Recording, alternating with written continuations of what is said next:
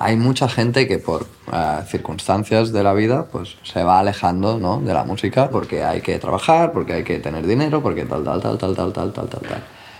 Pero creo que esto es, bueno, es, es muy bonito y, y, y eso, ¿no? Nu- Nunca pensar, es demasiado tarde, no voy a poder, es que no sirvo, es que no... bla, bla, bla. Todas estas eh, mentiras que nos contamos a nosotros mismos, ¿no?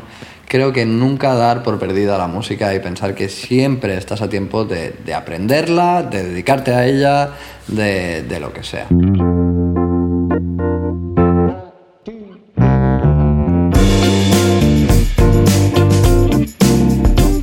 Soy Andreu Marqués y esto es La Sobremusa, el podcast que te acerca a la música moderna desde puntos de vista técnicos, reflexivos y morbosos que, inexorablemente, hará que la ames aún más. No conozco, personalmente, claro, ningún caso como el que hoy comentaremos en el podcast. Bueno, mentira, conozco dos más. Conozco personalmente a los otros dos compañeros de equipo de Raibanet. En el capítulo de hoy tendremos el gustísimo de hablar con Ray, que además de ser uno de los músicos con más gusto que conozco y un muy buen amigo, es parte de los tres integrantes de Stay Homas. Y ahora podrías decir, ala, ha sido lo fácil, los que te quedan cerca y te dan reproducciones, no sé. Eh, sí, no te falta razón, Ray me queda cerca, entre comillas, y bueno, me abre puertas, claro. Sí, es un súper amigo que conozco desde hace algo más de 12 años, pero si conoces el caso Stay Homas, seguro que tienes alguna pregunta, alguna incógnita, y Ray nos puede ayudar a resolverlas. Con él he compartido la mayoría de horas de escenario que he hecho en mi vida, que no son pocas, la mayoría de horas de estudio y juntos podríamos escribir un librillo de anécdotas divertidas y tristes también. Sí, Ray y yo tocábamos en un grupo o en algunos que le interesaban a poca gente y bueno, ahora es famoso. Luego le preguntaremos qué tal. Le comenté a Ray si querría participar en el podcast y me dijo que lo haría encantado, a pesar de haber hecho, tal y como nos contará, el año pasado más de 120 entrevistas. Para mí, el viaje que ha hecho y que está haciendo su grupo actual, Stay Homas, es algo mm, meteórico. Si no los conoces, ah, bueno, perdóname porque voy a sintetizarlo fatal. Stay Homas es un grupo de tres chicos que se grababan en su terraza durante el principio de la pandemia, haciendo canciones con un cubo y una guitarra, y ahora llenan estadios, literalmente. Y he mal hablado de esta parte más social, pero es que a partir del segundo vídeo que colgaron empezaron a contar con colaboraciones estelares en sus canciones y eso pues les proyectó al estrellato. Bueno, espera, eso y que han sido tres chicos capaces de tocar algo en el inconsciente de la gente con sus canciones. Han hecho algo que, en mi humilde y necia opinión, hacían en sus días productores míticos como Dennis Pop, Max Martin o hacen Stargate, por ejemplo, o gente que sabía cómo utilizar la estructura, armonía y melodía de una canción para gustar a más público. Gente que sabía hacer hits. Stay Homas ha compuesto muchas canciones y unas cuantas de ellas, si no muchas de ellas, son hits, en mi opinión. Sinceramente, creo que estos tres deberían dar masterclasses, si es que no lo hacen ya. Vamos a la entrevista, a ver qué tal. Por cierto, soy tan Illuminati que puse el móvil debajo de la grabadora. El móvil lo uso para grabar a la vez que la grabadora para tener un sistema redundante, por si yo qué sé, se me casca la grabadora. Pero verás que se cuelan las típicas interferencias de vez en cuando. Nada que moleste excesivamente, pero te pido disculpas, voy aprendiendo. Pues eso, vamos a preguntarle a Ray cómo hacen hits, cómo lleva lo de ser famoso, qué tal le gira por el mundo y que, cómo está. Espero que te guste esta entrevista con Ray Banet. Bienvenido al podcast, Ray. ¿Qué tal? ¿Cómo estamos? Muy bien, muy bien. ¿Cómo estás? ¿Qué Mm. tal? Muy bien, muy bien. Descansado ahora entre conciertos. He tenido un mes de mayo tranquilo que ha servido para ponerlo todo a sitio un poco. Ok. Y nada, ya con ganas de empezar otra vez, que en dos semanas ya vuelve todo a, a girar y ya con ganas de, de dar conciertos otra vez y, y ver mundo con, con los colegas, que es lo que, que es lo que estoy haciendo básicamente. Es lo mejor de la vida. Tú y yo hace tiempo que nos conocemos. De hecho, mil gracias por, por dejarte embaucar eh, por ahora. Más. Y nada, tú y yo nos conocemos, habíamos tocado, em, teníamos un grupo de heavy. Bueno, ¿cómo? cómo de- de- A ver, como era un grupo de metal un poco friki, ¿no? Sí, tenía metal como friki. folk, tenía compases raros. Tenía una flauta y eh, todo. Era brutal y nos llevamos a ir fuera del país a tocar, ¿te acuerdas? Nos fuimos, nos fuimos, fuimos, nos sí. nos fuimos. Fuimos, Ah, luego tenemos, teníamos sí. otro, otro grupo de funky disco, no sé qué. De risas, hombre, es que esto era... Esto todavía hay gente que... todavía hay gente que lleva la camiseta de ese grupo, ¿eh? Buah, sí, yo no la llevo. Yo tampoco. Yo no, porque ya la he visto demasiado, eso luego ya me da, me da un poco... Me trae demasiados recuerdos. Por lo que hace a, a, a Stay Homas y a tu vida, no porque sea lo más importante de tu vida, sino porque creo que es muy interesante y que podemos sacar muchas cosas. Tenéis una entrevista maravillosa, la del sentido de la birra, que Sí. la recomiendo mucho, la pondré en las notas, que ahí explicáis mucho, es, del, es de diciembre del 21, si no me equivoco, de diciembre del 20, perdón, del Vale. 20, lo tengo aquí apuntado, que es, es muy buena foto del momento y también Ricardo os, os, os pregunta, "Ah, hostia, ¿y, y esto cómo hacéis? Y el altavoz, o sea que no, no voy a pasar tampoco por aquí porque Vale. si no repetimos igual te quieres sacar los ojos porque ya lo habrás dicho mil veces eh, y, hay, y hay mucha conversación y podríamos estar aquí horas. Pero bueno, que recomiendo muchísimo esa entrevista, e igual tú no, pero... Sí, no, es, es, yo creo que es la mejor entrevista que, que, que hemos hecho porque estábamos, era muy distendido, nosotros estábamos muy tranquilos y mm, casi como que no hay preguntas, entre comillas, ¿no? Es más una conversación y van saliendo temas y nosotros vamos dando la chapa sobre lo que nos da la gana y la verdad es que muy, muy guay. Tengo, bueno, ahí lo explicáis todo.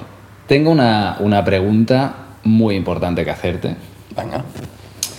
y es que ¿cómo llevas eh, que, que Rosalía te haya hecho una declaración de amor en, en el Motomami, en? Hombre, te quiero, Ray. Oh, ya, ya te sabías eso. Increíble, increíble. Bueno, iba tocando, iba tocando. Iba tocando, yo creo que... Le hemos hecho nosotros muchas declaraciones de amor, ahora ya tocaba, tocaba que, se- que fuera recíproco. Ya te sabías el, el meme, hemos acabado la entrevista. tío. Pues, pues nada. Un placer, tío. Hacemos un mini recorrido súper rápido, ¿vale? Para, para que la gente te ubique. Pues es muy, es muy heavy, es muy heavy. Un momento. No sé de cuándo es el primer vídeo porque miré las fechas en YouTube y creo que los recolgasteis con subtítulos. Sí. Pero da todo igual. Empezáis con Coronao, ¿vale? Segundo tema. Esto es del- de la segunda semana de marzo de 2020, que es una... Sí, o sea, el día uno del confinamiento Sí. subimos el primer tema. Y, a- y un tema por día. Épico, un tema por día. Es que, eh, bueno, Coronado, que es el de broma. Luego el, Stay Homa ya fue en plan, eh, hostia, bueno, aquí algo está pasando. Bueno, señor Wilson, luego Confineo, luego eh, señor Chen y, Pancho, el Pony Pisador, Judith Nederman con Be Patient, Eivin Bruno, María José Yergo, a Josep Montero de Ocas Grasas con The Bright Side. Esto ya estamos en el 25 de marzo más o menos. Nada que hacer. Estamos mal con el canca, ni tan mal. Volver a empezar con Neil Moliné, 30 de marzo hasta que amaine con Ciudad Jara, In the End, 1 de abril, que aquí creo que estábamos eh, confinados y confinadas todavía. Sí, bueno, estuvimos ca- Es verdad, casi es tres verdad. meses. Es que a mí se me... Ya, Ya lo tienes perdido. Da igual, la gente no quiere volver ahí, da igual, da igual. Pero, pero yo sigo, yo sigo ahí, sigo, sigo, sigo. Sara Socas, Sofía Ellar, Green Valley, Macaco el 13 de, de abril, Lía Cali, te lo digo Jimmy, luego sacasteis una versión de cumpleaños feliz en- con el estribillo en menor, increíble, increíble. Eh, Silvia Pérez Cruz el 22 de abril, tranquilamente, con, luego Kain, luego Las Merdas. Hay unos temazos increíbles, tío, luego lo sacamos. Manu Chao, todo llegará el 1 de, mayo. Eh, Big Mirallas, Pablo, Pablo Alborán. Pablo. Eh, es que bueno, está todo bien, la nunca vuelven a ponerse el sol, YOLO. Y luego volvéis el 15 de marzo del 21, Motherfucking Home Again, Rita Payés, Wildfront, Juanito Macandé, eh, Pancho de, de Zoo, Albert Pla, Eh, y sacáis luego The Answer, Keep Smiling, Sporty con Rubén Blades, infinitas veces. Y luego, igual, lo último de vídeos así de, de, de tejado que tenéis, de tejado, es, de- es con Juancho Marqués igual. Sí, Me perdí. de- en enero, Madrid, ¿no? en enero, En en enero del sí. 22, es Sí. el más reciente. Por aquí en medio, o sea, ya, ya acabamos, ¿eh? Pero por aquí en medio, o sea, habéis ido a Leitmotiv, habéis sacado Agua, habéis ido a Abbey Road, habéis ampliado la banda, de, habéis ido de gira, habéis vuelto, habéis hecho una banda sonora para una película, mamá o papá. Y ahora lo último que habéis hecho ha sido sacar el mixtape, el Here to Play. Am, joder, Ha sido movido, ha sido movido. y me sale aquí otra vez preguntarte, ¿cómo estás? ¿Qué tal, tío? Hostia, la verdad es que ha sido todo un trip. Ah, ahora mismo estoy mucho más tranqui. Porque al principio era muy divertido, ah, porque hacíamos música por hacer música, no existían ni Stay Homas, no era ni un grupo, éramos los tres y, y hacíamos lo que nos daba la gana y eso daba mucha vibe, ¿no? Pero entonces se empezó, bueno, empezó a coger como repercusión, llegaron las entrevistas, tal, no sé qué, y aquí todo se fue como, entre infinitas comillas, estropeando, ¿no? Porque de repente ya sientes la presión de que, Claro. de que tienes que hacer algo que a la gente le guste, porque como a la gente le está gustando lo que haces, y de repente deja de gustarle, hostia, es un bluff que flipas, Ya ¿no? no estáis en la sombra. Claro, y, y es como, bueno, esa presión se notó, se notó la presión de las entrevistas, que al final en 2020 hicimos 120 entrevistas. 120 entrevistas. 120 entrevistas porque no teníamos ni idea de nada y íbamos diciendo que sí a, completamente a todo. Pero hicimos entrevistas con periódicos de China, de Rusia, de Tailandia, de Jamaica, de, o sea, era fully mundial, era muy heavy. Y claro, nosotros encantados de, de la repercusión, ¿no? Pero, pero claro, hacer 15 entrevistas en un día más sacar un tema es algo completamente... Sacar un tema que quiere decir componerlo ese mismo día, grabarlo y Qué colgarlo. locura, qué locura. Con lo cual ha sido muy guay porque ha tenido cosas increíbles, pero ha sido muy estresante el disco. Lo hicimos en un mes y medio porque corre, corre, que tenemos que sacarlo porque tal, bla, bla, bla. Y, y ha sido, bueno, tú me conoces, en mi vida había trabajado tanto, tantas horas.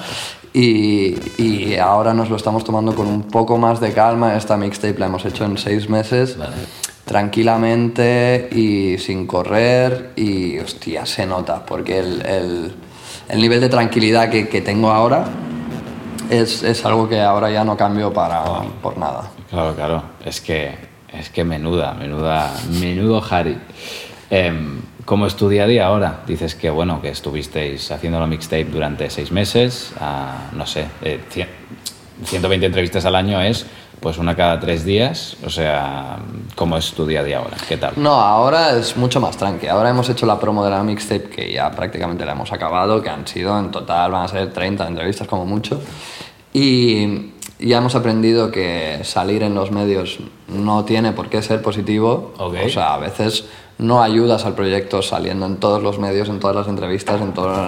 Igual mola guardar un poco de, de misterio o ya no misterio, sino ser un poco más selectivo, ¿no? Y hacer solo lo que te apetece, porque después cuando lo estás haciendo se nota y, y también mola más la entrevista, etcétera. Bueno, claro, seguro que os habéis encontrado quien os ha dicho, no hagáis esto, no hagáis lo otro. Que ahora, a toro pasado, tú puedes hacer la reflexión, pero esto yo me lo hubiese comido 100% seguro. Claro. Y hubiese hecho, pues, no sé, igual me hubiese muerto en el proceso, ¿sabes? Porque es que... Bueno, ¿y claro, cuando, cuando ves que ya te empieza a venir la ansiedad y que, y que no llegas y que ves a tus compañeros y piensas, les arrancaría la cabeza, ¿no? y ahí dices, vale, vale, ¿Cómo algo, pasa? algo no estamos haciendo bien, con lo cual más tranquis. Y ahora brutal, ahora es increíble, am, centrados en, en la gira, que como has dicho, habíamos, hemos ampliado la banda y es un gustazo enorme con Arnau, con Kimi, con Joan. Es, es, bueno, suena solo, nosotros solo tenemos que ir allí y hacer ver que tocamos y... Qué exagerado. Increíble. Joder. Con lo cual es un gustazo. La verdad es que tenemos mucha suerte porque el equipo que hemos creado para, para ir de gira y, y hacer los bolos y, bueno, total, la gente que hemos escogido como para que nos acompañara, la verdad es que es de, de un nivel, no sé, Es de high level. es de high level, pero es que lo más heavy es que es lo de menos. O sea, Y sois amigos. Exacto. Es muy guay. Es muy familia y esto, bueno, es como que no se puede pagar. Porque conocidos artistas y conocidas artistas ejercen una tiranía sobre la banda que, que es la que la banda dice, bueno, estoy aquí porque me pagan bien o muy bien, porque Claro. si no, no estaría aquí. Y, hostia, es muy guay cuando hay colegueo entre la Sí, banda. la Es- verdad es que es lo que da, da la vida y, y te da las ganas de, de salir de casa a irte a Zamora a hacer un concierto que igual no viene nadie, ¿sabes lo que te quiero decir? Pero a ti te da igual porque estás con tus colegas yendo a Zamora, que seguro que es divertido. Oye, ¿qué tal la, qué tal la gira? Muy, muy dura, muy... eh, bueno, al final de la gira de agua. Sí. ¿Esta gira qué tal fue? Fue trayita, fue pero no fueron muchísimos conciertos. Vale. No fueron, yo qué sé, antes con entre búhos, Neil Moulinet, tal, sustituciones, no sé qué. Igual me plantaba con 110 bolos al año o una cosa así. Y el año pasado fueron, creo que llegamos a 40 y algo. Lo que pasa es que sí que, bueno, hubo furgoneta, hubo aviones, que a mí me agobian Claro, muchísimo. Los aviones, los aviones. Ah, pero es que, vamos, no pararías. O sea, llevábamos dos semanas sin hacer conciertos y era en plan... ah, Dame bola, sí, sí, dame sí. bola. Total, que, que no teníamos que preocuparnos de nada Claro. y, y fue increíble. Fue Claro, increíble. claro. El vídeo de final de que anunciáis el final, el concierto de final de gira, se ve, es que me encanta porque ponéis gracias por hacernos pasar de esto y saléis en la terraza Sí. A esto y sale un concierto de ida de olla, que aparte alguien nos graba desde detrás y se ve el público que se funde en el horizonte. Que, claro, yo como colega tuyo, habiendo compartido escenario y tal, no puedo alegrarme más. O sea, es como. Qué guay. o la gente está ahí vibrándolo y, y ¿cómo lo llevas eso? ¿Que te paran por la calle? ¿Te, te reconocen? Eh, ¿Qué tal, tío? A ver, yo de los tres soy el que no es famoso, el que no quiere ser famoso y el, el- el más outsider, ¿no? Ah, de hecho, soy- todavía me considero bajista, eh, como de, de actitud, ¿no? Esa persona que está detrás, que le gusta acompañar a la gente y, y hacer que los demás brillen, pero yo, a mí no me gusta como dar mucho la nota, ¿no? Pero sí que es verdad que que sí, que sí, que te paran, que sí, que, que te piden fotos y tal y cual. Y yo toda la vida había pensado, a ver, artistas, no me toquéis los cojones, os debéis a vuestro público, ¿qué más te dan? Pues no, no.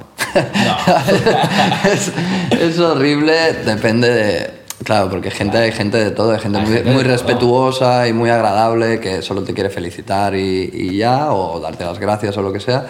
Y después hay gente muy invasiva y muy, bueno, y, y que parece una tontería, pero bueno, que tú cuando estás comiendo con tu pareja y tienes la boca llena de chipirones y te vienen a sacarte una foto sin decirte nada, da un poco Da de un palo. poco de palo. Pero en general, muy bien. En general, el, el mensaje que, que recibimos es el de agradecimiento. Gracias por, por salvarnos el confinamiento, o gracias por eh, darme buena vibe, o gracias por lo que hacéis. Con lo cual, muy agradecido de vuelta, ¿no? Es, es muy guay. Hacemos un llamamiento desde aquí, desde tu casa secreta en Rivera Maya.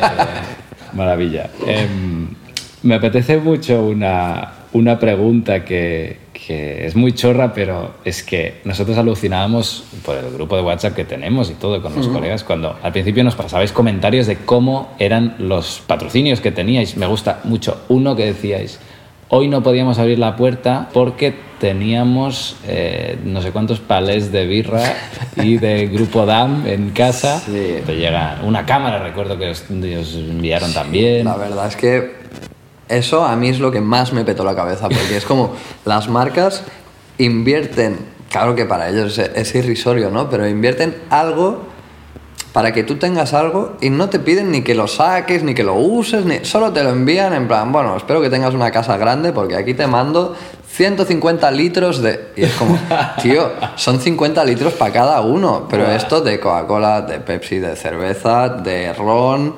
de no tomates, eh, cestas de la compra... Tomates y cestas de la Sí, compra. sí, Bueno, por lo menos no había que, que ir. es que era increíble. Zapatillas, ropa, instrumentos, todo, todo. Llegamos a tener mm, de Bueno. todo. Pero no cabíamos, literalmente no cabíamos. Ahí en el, en el piso de la terraza, el famoso. Y, y, eh, en, en esos días, ¿cuál es el punto en el que dices, buah, esto va en serio? ¿Y cuál es la segunda vez que dices, hostia, me pensaba que ahí iba en serio, pero ahora me estoy pensando que va en serio de verdad? ¿Hay algún día, Vale. Mm, igual, no sé, no, no creo que fuera cuando Michael Bublé hizo toda la jugada de.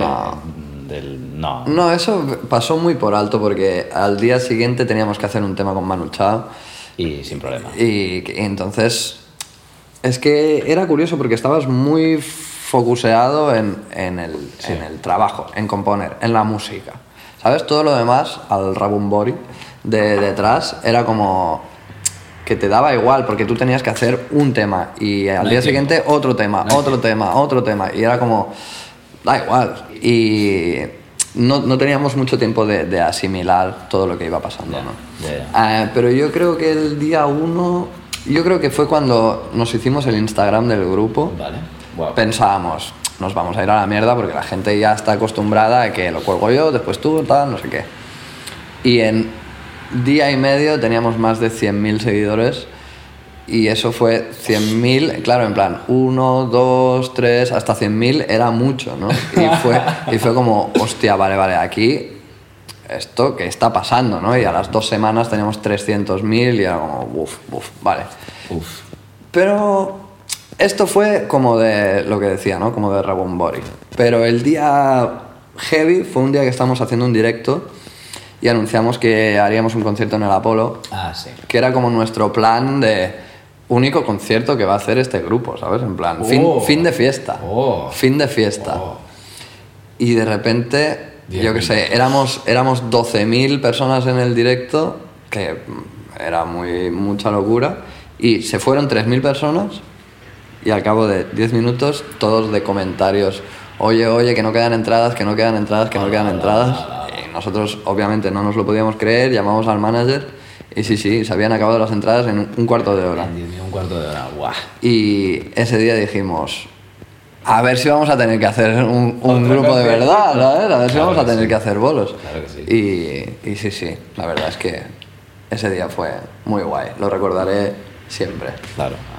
Teníamos todos y todas, los, los- los que os conocemos, eh, mucha curiosidad porque saber migrar de un grupo mm, que toca en la terraza a lo que tenéis ahora es de manual, es de hacer un, de escribir un libro tal vez, no sé, llámame loco, pero ¿erais conscientes de que, o sois conscientes de que lo habéis hecho muy bien y habéis hecho algo muy difícil y que habéis tocado las palancas justas, que habéis evitado cosas que os habrían derrumbado? ¿Esto lo sabíais, Ray, que ibais a acabar aquí haciendo lo que estáis haciendo ahora?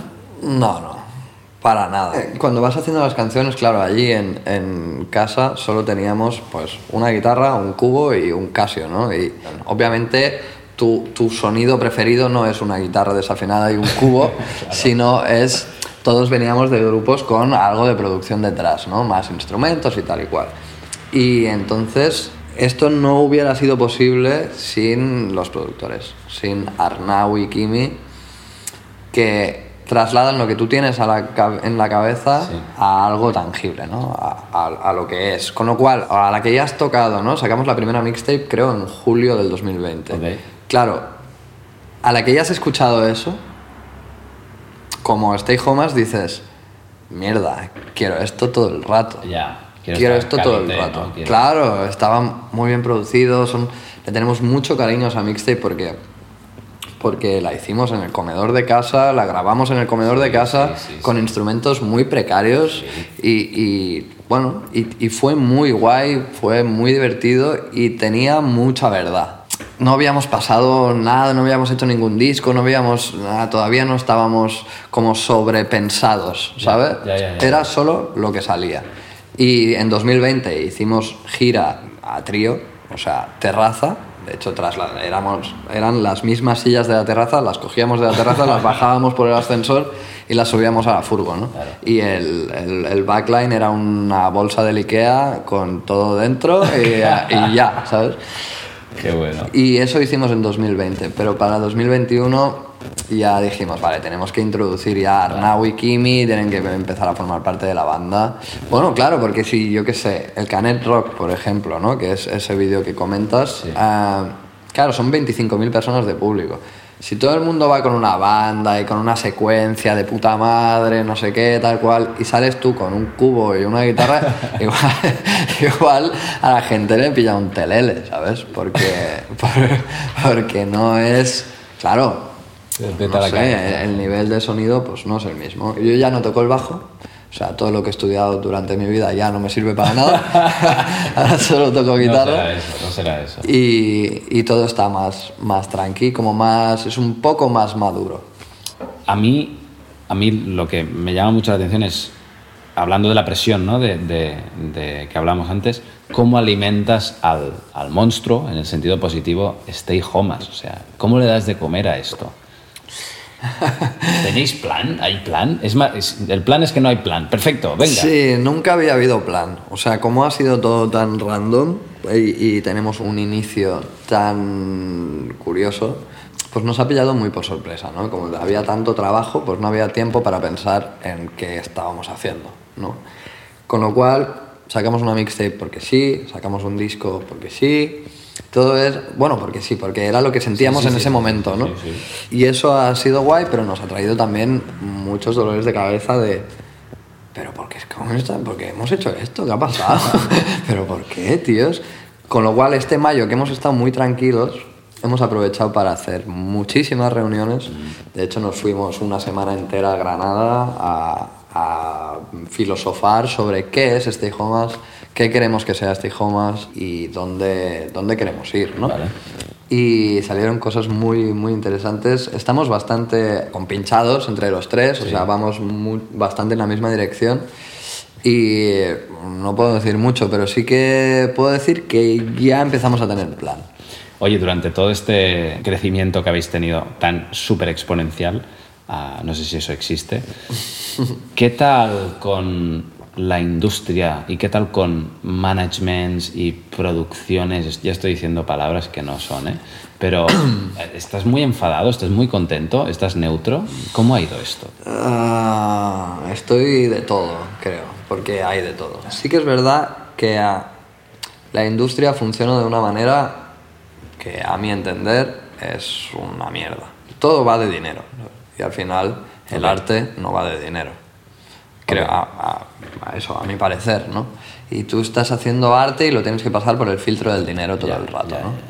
ya, Eh, para todo el mundo tienes que ser rentable, obviamente, porque la gente está dedicando sus horas a que tu, tu grupo o tu proyecto sea más rentable para que, bueno, pues para que todo el mundo viva mejor. Y a mí, bueno, esto no, no concuerda mucho con, con cómo soy yo, cómo lo vivo yo. Me parece lícito, ¿eh? O sea, todo puede ser un negocio y está perfecto. Pero a mí me quita, me quita verdad al asunto, no sé cómo decirlo, me quita alma. Ya. ¿Sabes? Es como si se ensuciara un poco. Y con nuestro management, por ejemplo, estoy encantado porque es, ah, bueno, no sé, se ha portado muy bien con nosotros, nos ha tratado muy bien, siempre nos ha aconsejado mucho.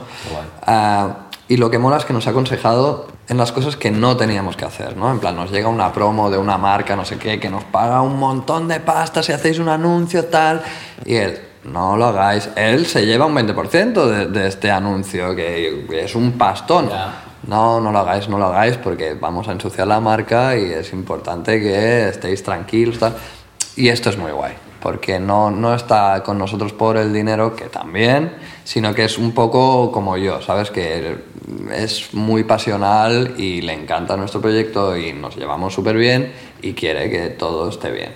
Vale. Y eso mola mucho. A nivel discográfica, todo es un lío, ¿sabes? O sea, nadie te explica cómo funciona. Y te hacen Yo- el lío, te hacen el lío. te hacen el lío 100%, porque yo encuentro que no es nada fácil. O sea, de repente los royalties, los derechos de autor, pero tú tienes una editorial que se encarga de los no sé qué, y esto, am, las reproducciones mecánicas, las, bueno, las sincros, hay un montón de cosas que tú desconoces porque tú has tocado la guitarra y, ¿sabes? Y ya está. Y de repente tienes que, bueno, a meterte en un mundo que es completamente distinto al que tú conoces, Y ¿no? que igual no te interesa. No te interesa para nada. Vale. no te interesa para nada. Pero claro, es de donde viene tu dinero.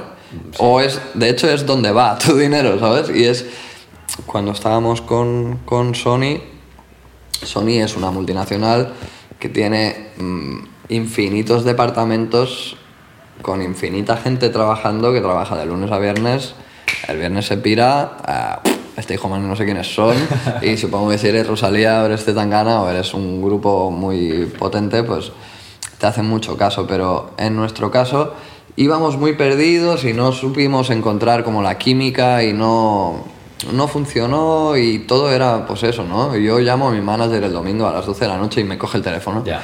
Porque es su vida, ¿no? Ya. Y, y Sony envías un mail y en dos semanas te responden. Ay, ay, y es vale. como, tío, necesito ayuda ahora mismo porque, ah, ah, porque, ah, el futuro de mi banda, claro, a ti te da igual mi banda, porque tienes 8 millones de bandas y el dinero no te llega de mí, ¿sabes? Te llega de... Bueno. bueno, y, bueno te llega de mí porque te quedas un 80% de, de, mm, de derechos de autor, ¿sabes? Sí, sí. Claro, 80 es muchísimo, tío. Yo tengo, la canción es mía, ¿sabes? Es más que nada, un 80 es más que nada, sí. Pero bueno, que no, no pasa nada. ¿eh? Nosotros queríamos probar lo de la multinacional, fue, fue muy divertido, hicimos cosas muy guays con Sony, con el equipo nos llevamos de lujo, o sea, eh, que, que no es que nos hayan tratado mal, ¿eh? ni para nada. Eh, ya te digo, con el equipo nos seguimos llevando y un amor. Simplemente el modelo de multinacional o de artista influencer, que es igual lo que buscan ellos Sí. un poco más, no era para nada lo que nosotros teníamos en mente y decidimos ir un poco más a la nuestra y estar más tranquilos. Molt bé. Me parece una elección súper sabia. A todo lo pasado. yo. Sí. ¿Ah, lo has hecho? ¿Os ha ido bien? Pues me parece muy bien, muy sabio, muy bien hecho. Mira, ahora que digo a, a todo lo pasado, Ray, ¿hubieses querido con todo el sufrimiento que te ha llevado este hijo más, toda la presión, toda la felicidad, la balanza sale positiva al final? Eh, ¿Hubieses querido lo que te ha pasado? Yo creo que definitivamente sí. O sea, todas las cosas que he vivido en estos últimos dos años, no sé cómo explicarlo, es lo que toda la vida había soñado. Es un completo muy guay. Claro, es que es mis amigos, conciertos guays, puedo vivir de esto bien. No soy un millonario, pero bueno, pero tengo más dinero del que había tenido nunca, ¿no? Con lo cual, pues estoy tranquilo con el dinero también. Estoy, no sé, viajando. Es que es, es, bueno, lo que siempre había soñado. Claro, es que desde fuera a veces vemos, eh, jaja, están todo el día riendo, ah, qué suerte, qué suerte. Y antes lo decías, hay puntos en los que me he querido morir. Claro, claro, es, es muy duro, es muy duro. Y mira, el otro día justo nos hacían una entrevista en Acocha, que es un programa de TV3, Ok. em, y, y yo decía que es que a, a un nivel completamente distinto, sin tener nada que ver, pero me identificaba mucho con el, o me identificaba, podía empatizar mucho con el tema Janice de, de, de Rosalía, Sí. de este Motomami, porque ella dice, ¿no? Claro, es que, tío, es que llevo tres años fuera, ¿sabes? Y yo tres años para nada, yo máximo una semana, ¿eh? Tampoco. Sí, sí, sí. Pero que puedo entender el, el que te... Bueno, que son muchos sacrificios, ¿no? Ah, pues yo me quiero ir de vacaciones con mi pareja, pues no puedo, porque ella tiene una- un trabajo mm, normal de oficina, de lunes a viernes, y yo el viernes me piro y vuelvo el domingo. Y, y cuando ella tiene vacaciones, yo trabajo Sí, a sí, muerte. sí, Con lo cual, hay que esto es, es muy poco significativo, ¿no? Pero que hay muchos sacrificios y, y al sobre todo al principio, cuando no lo tenía tan bien organizado, hostia, pues no veía a mi familia, no veía a mis amigos, am, estaba muy absorbido por el trabajo, que, que está muy bien, pero claro, que dices, hostia, tíos, necesito poder ver a mi madre y contarle todo, necesito poder ver a mis amigos y irme a cenar, necesito un poco de, de algo. Claro. Pero claro, es un trabajo que no tiene fin, tú podrías trabajar 24 horas y seguirías sin haber acabado, ¿sabes? Exacto. Con lo cual tú tienes que ponerte un poco estos límites. Y ahora que ya lo hemos aprendido, brutal, pero sí que al principio fue, bueno, al principio, estos dos años ha habido muchos momentos en los que nos hemos mm, pasado y, y tal. Pero aún así, aún así, con todos los sacrificios que conlleva, es eh, realmente espectacular de vivir, es muy divertido sobre todo Con lo cual, sí, sí, para mí 100% positivo. 100% positivo, claro que sí. Hay un, hay un post que hiciste el 23 de febrero de este año que para mí ilustra mucho la doble cara de, de todo esto. Dices que has estado literalmente bastante en la mierda y, y que te hace muy feliz hablar de esto. Entonces, yo visualizo el perfil de persona que puede decir, ¿cómo puede este chaval estar en la mierda si eh, es rico, hace música lo que le gusta con su guitarrita, ¿no? Que hacíamos broma antes y todo. Bueno, pues que al final, claro, la gente ah, le llega una parte de tu vida, pero Claro. hay, hay- o sea, no llega ni al 10% de lo que es mi vida en general, ¿no? Y, y justamente en ese momento estaba en la mierda porque había tenido muchos problemas de salud y había estado cuatro meses ah, prácticamente sin salir de casa, de casa al hospital, del hospital a casa, no podía, no podía trabajar, ¿no? No podía estar, eh, yo me sentía súper mal de, de que estaban, estábamos haciendo la mixtape y subíamos a producir y yo igual ese día pues no podía porque el día anterior había estado todo el día en el hospital y estaba completamente muerto. Y bueno, fue una época muy difícil para mí, a nivel personal, muy difícil. Me acababa de mudar con mi pareja pobre que, que lo pasó fatal a causa de esto, ¿no? Fue muy difícil, pero sí que es verdad que sentía como, bueno, no sé, como si de, de una manera inocente, ¿no? Pero como si el sacar la mixtape, empezar a enseñar a la gente lo que habíamos hecho, yo más o menos, pero como Stay Homas, am, fuera como un cambio de etapa, ¿sabes? Bueno, y es una entrega vital que haces a nivel vital. Claro. Mira, aquí está mi... Soy yo. O sea, Claro, totalmente. Y, y soy yo y están mis, mis buenas cosas y mis malas cosas y, y está todo y, y toma, ¿no? Y, pero también quería dejar claro, no sé por qué, porque nunca cuelgo nada, nunca, no soy una persona de compartir su vida, ni mucho menos. am, pero me apetecía mucho en ese momento decir, tío, estoy en la mierda, ¿sabes? Y no pasa nada. Todos hemos estado en la mierda y tomo- todos vamos a estar en la mierda y está perfecto porque mm, viajas por Instagram y, y todos son, pues eso, ¿no? Sonrisitas, Sí. qué bonito es todo. Y yo pienso, coño, la gente que esté en la mierda tiene que saber que no está solo, que todo el mundo pasa malos momentos, Total, ¿no? Y, cuando veo, yo qué sé, sobre todo con gente muy jovencita, que me idolatra, ¿no? Por ejemplo, es que es un sentimiento muy extraño, porque tú te conoces y dices, madre mía, si me conocieras. pero, pero, claro, pienso, tengo como un sentimiento de responsabilidad de decir, tío, no siempre todo es bonito. Hay cosas que no molan y mola mucho poder hablar de ellas y poder compartirlas y, y tal, ¿no? Y la salud, pues, es una cosa que, que jode mucho cuando no está bien, ¿no?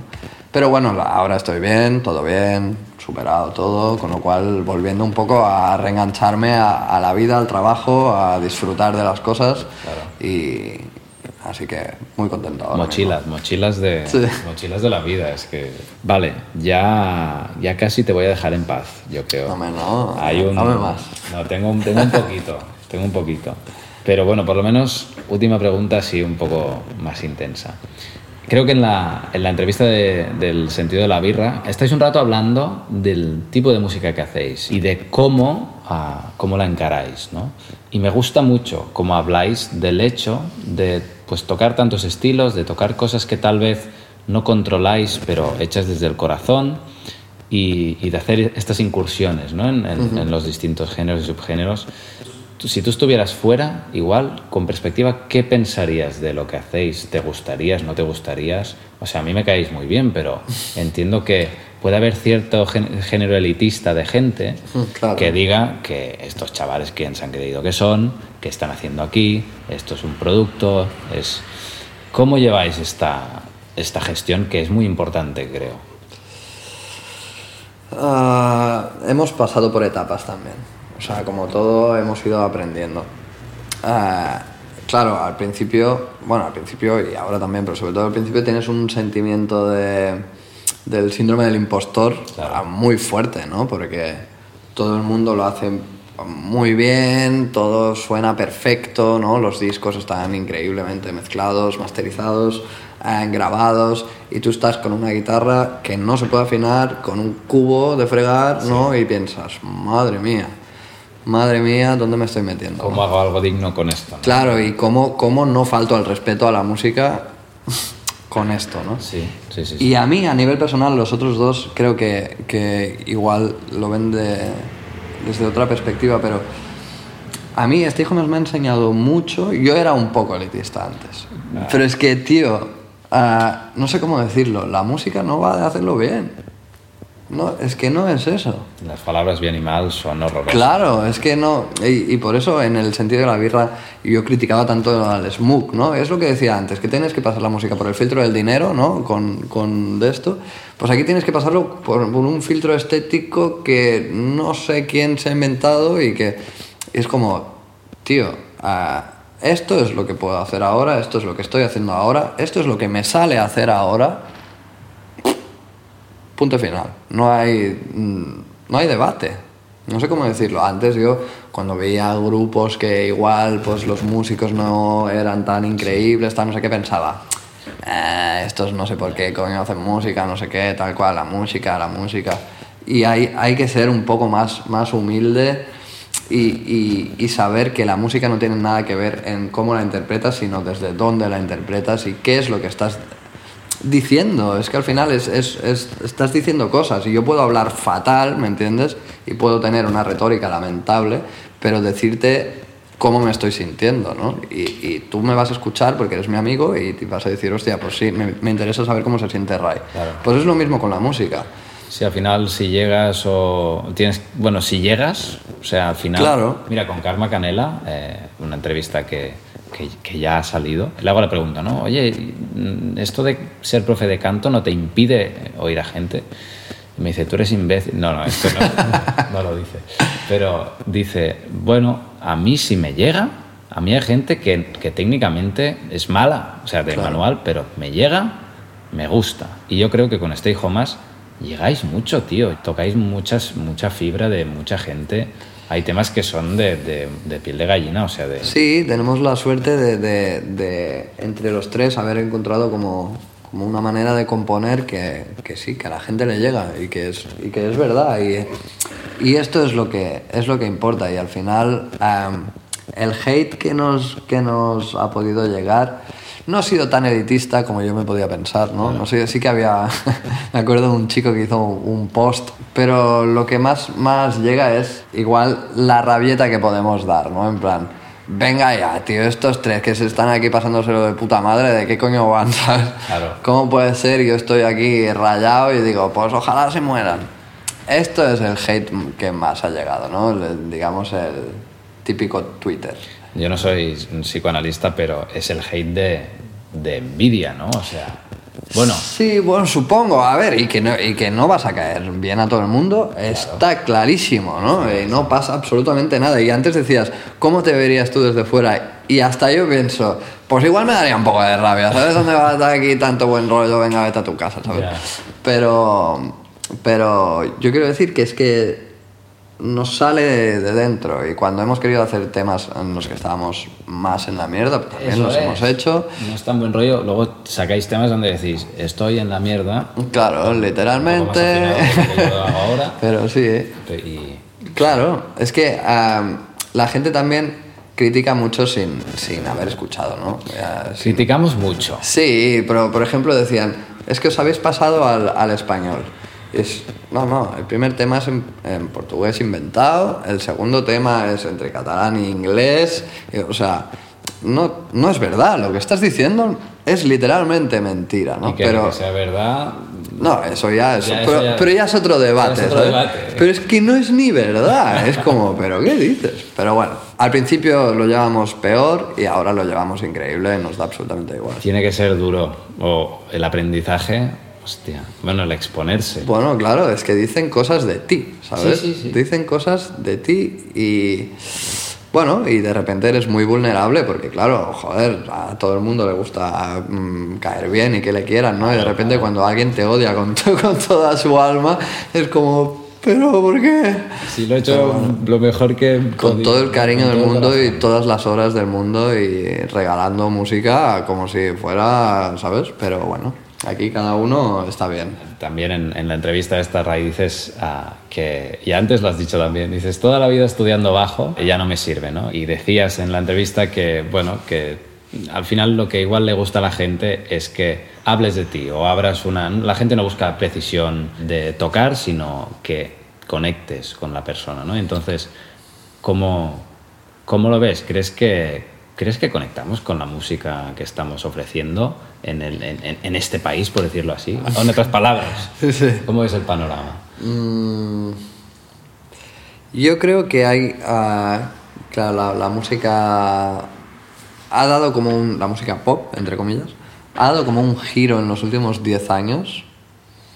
No sé cómo decirlo. ah, para mí, muy, muy interesante y, y muy a tener en cuenta. Pero sí que es verdad que, que es que sigue siendo perfecta. Y mientras sea perfecta, bueno, hay, hay como una, una, no sé cómo se llama, un gráfico, ¿no?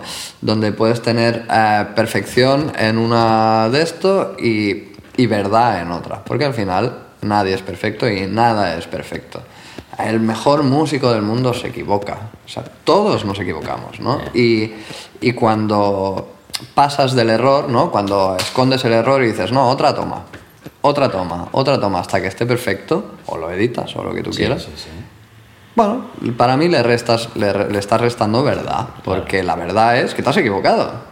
Y ya está, ¿no? O que no has afinado esa nota a la perfección. Restas carácter, Ok. autenticidad. Claro, y al final tenemos muchas cosas muy interesantes, tanto a nivel de producción como de composición, como de mezcla de estilos, eh, evolución de, de la música pop, pero sí que es verdad que, que, que es todo muy perfecto, es todo muy perfecto y a mí me... Bueno, no sé, después vas a ver un concierto Igual también está bien, porque después vas a ver el concierto y el concierto sí que no hay tu tía, ¿sabes? Y de repente no es perfecto en el concierto y tiene como, bueno, gana un poco más la, la música en directo, ¿no? Pero a nivel discos, no sé. Pero sí que, que encuentro que hay, estamos en un momento de, de mucho riesgo. O sea, la gente está corriendo muchos riesgos. El disco de Tangana es un disco muy arriesgado. Sí. El día de Motomami ya ni te explico, Ya ya, ni te explico. ya ni te explico, claro. Pero es, me parece súper guay porque estoy, tengo la sensación de que estoy como viendo evolucionar la música, ¿no? Y es muy guay poder tener estos referentes ahora mismo, ¿no? Que siempre nos hemos centrado un poco en lo que se hacía en los 70, tal, no sé qué, que era increíble. Pero sí que es verdad que por primera vez yo tengo la sensación, no, joder, es que lo que se está haciendo ahora también es increíble. Desde otro lado, desde la, más la investigación, no sé qué, tal cual. Pero muy guay. Yo estoy contento con el panorama ahora mismo. Wow, muy bien. Y es lo que decía antes también, como he aprendido a ser un poco menos elitista a, a la fuerza, em, que puedo valorar mucho, mucho más los otros proyectos y la verdad es que me parece que hay cosas interesantísimas. El otro día, por ejemplo, em, sin, no, no es porque quiera hacer promo ni nada, pero fui a ver el concierto de una amiga, de Su, ¿vale? Sí. Y yo a Su la había escuchado alguna vez, tal cual. Y mira que es mi amiga, ¿eh? Pero nunca habíamos coincidido, tal, pues... Y fui a verla al Palau de la Música. Y es una persona, Su, que, que, que no, no ha estudiado música, ¿vale? Pero hace sus canciones, tal, es muy jovencita y, y la verdad es que tiene mucha gracia y lo hace muy bien, ¿no? Y en el directo flipé, tío, pensé, ¡fua! Es que nos pasas la mano por la cara, estás aquí con una pachorra, diciendo, guay, pasándotelo teta, que se, que se ve Sí. y se transmite, con una banda que sonaba increíble, todo el parado de la música de pie, era muy... Y pensé, tiene 10 años menos que yo y, y, y cómo sube, ¿sabes? Y me, y me encantó, me dio como un, un orgullo de, de- de que la... Bueno, de que la música está viva, ¿no? Y que todo el mundo está remando para que la música siga viva y estamos aquí todos dando el callo y pensé, qué guay. Qué bien. Me encantó. Y a veces lo que decías, vivir desde la tranquilidad y desde la mente abierta, desde no, Sí. no, no ponerse No de juzgar. culo, no juzgar. No juzgar, sí.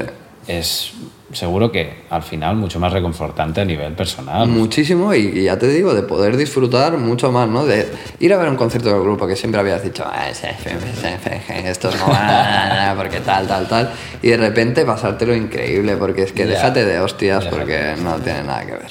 Claro. Pues bueno, ya casi fuera, Ray. Eh, Venga. Unas preguntitas para salir y, y todo el mundo. Em, oye, tienes, ¿de qué quieres vivir ahora? ¿Qué quieres? eh, Tío, me he dado cuenta de que igual ah, lo de las giras está muy bien, pero lo que me gusta, me llena más es componer. ok, Me encantaría dedicarme en unos años, todavía no, a hacer temas para la gente. Que la gente me pida, o que la discografía o quien sea me pida, ay, necesito un tema un poco más, no sé qué, y yo, vale, vale, po, po, po, me pongo. O hacer bandas sonoras o cosas así de componer, ya ni de producir, porque No, no. ya lo veo tan difícil lo de producir que se me escapa. Pero- Pero componer, tío, me... es muy divertido. qué bueno.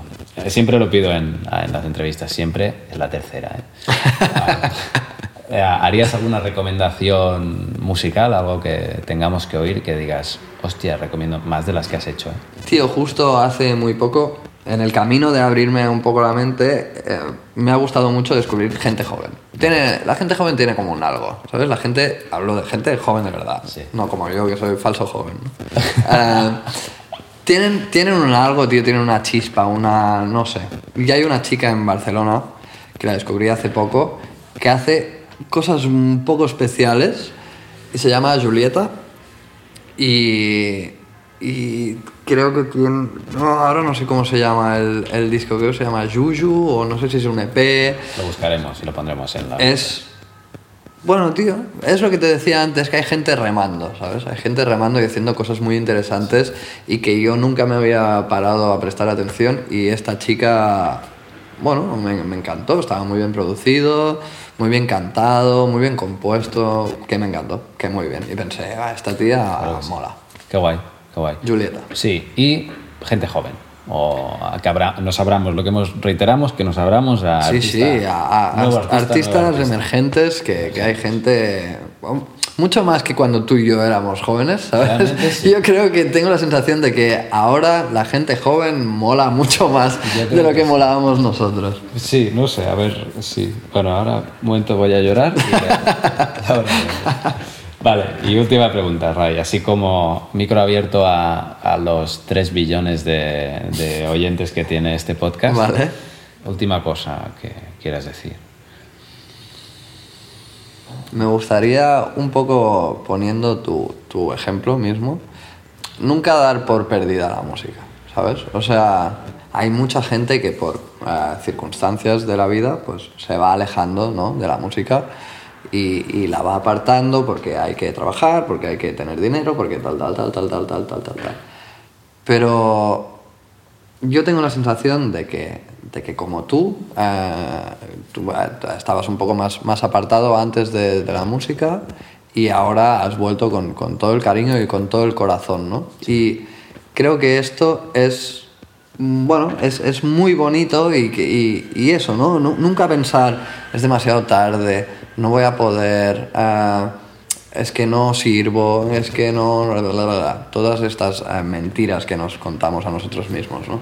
Que nos dejemos de hostias porque la música es increíble desde todos los ángulos que la puedes eh, apreciar, ¿no? De- desde la composición, producción, interpretación, eh, producción de eventos, o sea, no sé, todo, desde todos los lados es algo muy bonito que te da muchas cosas te quita algunas, pero creo que nunca dar por perdida la música y pensar que siempre estás a tiempo de, de aprenderla, de dedicarte a ella, de, de lo que sea. Y este es un mensaje que me gustaría dar. Tatuado. Pues Ray, ya está. Muchísimas gracias por, Qué guay, ha sido muy por- divertido. por hablar conmigo con mis micrófonos. Ya colgaremos esto. Espero que te haya gustado la entrevista con Ray. Si acabas de llegar, que sepas que este es el capítulo número 12 del podcast. Tienes las notas de lo que nos ha comentado en mi web, andreumarques.com, así como los enlaces a sus redes, si te hacen falta. Si quieres colaborar con el podcast para que puedas seguir haciendo esto, pásate por mi Patreon, www.patreon.com barra esmarquesa e invítame a un café, un café. También puedes pasar esta entrevista a tus amigas y tus amigos, que eso ayuda a que el podcast vaya creciendo orgánicamente. Hazlo, no te olvides, si es que así lo sientes. Nos vemos en el próximo capítulo. Un abrazo y un beso. Adeu, Andreu!